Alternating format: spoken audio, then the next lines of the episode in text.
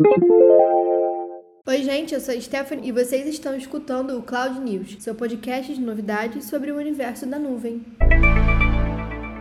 2020 tem sido um ano bem corrido e de muitas, mas muitas mudanças. E nesse episódio a gente vai te contar algumas últimas notícias do mundo da tecnologia e algumas dessas mudanças. A primeira notícia do dia é o WhatsApp Pay. Isso mesmo, o serviço de pagamentos e transferências de dinheiro via WhatsApp foi aprovado pela primeira vez em um país. A Índia é o primeiro local em que a plataforma foi autorizada a operar e começou na última sexta-feira, no dia 6. E por aqui, o Brasil segue na etapa de regulamentação do sistema de pagamentos. O serviço foi anunciado em junho de 2020 e, poucos dias depois, suspenso pelo Banco Central até que todas as avaliações de risco fossem concluídas. Segundo a Cielo, que vai ser parceira do WhatsApp nessa empreitada aqui no Brasil, o funcionamento deve ser liberado ainda em novembro de 2020. Será? Vamos esperar, né? E ainda sobre o WhatsApp, um outro novo recurso que já está disponível no Brasil para alguns usuários são as mensagens autodestrutivas. O WhatsApp lançou na última quinta-feira, no dia 5, um novo recurso de privacidade que são chamadas mensagens temporárias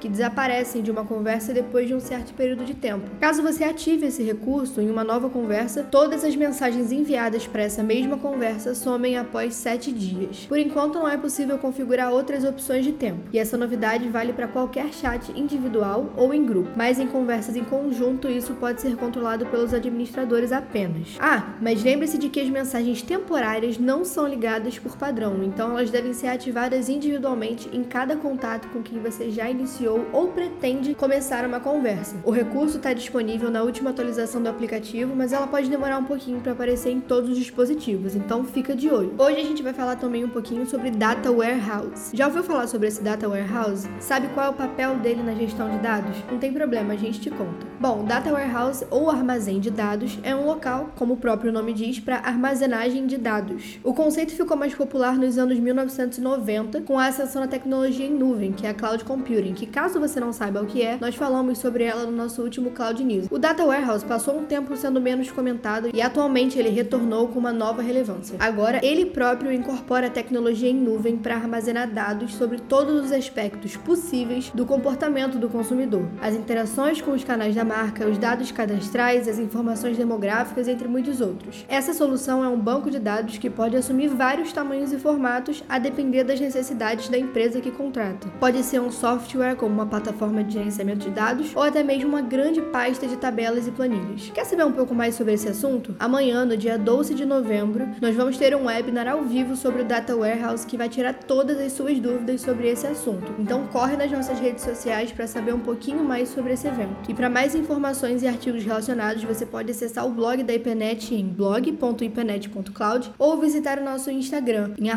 @ipenet_cloud. E esse foi o Cloud News de hoje, seu portal portal de novidades e informações sobre tecnologia em nuvem em até 10 minutos. Até a próxima semana!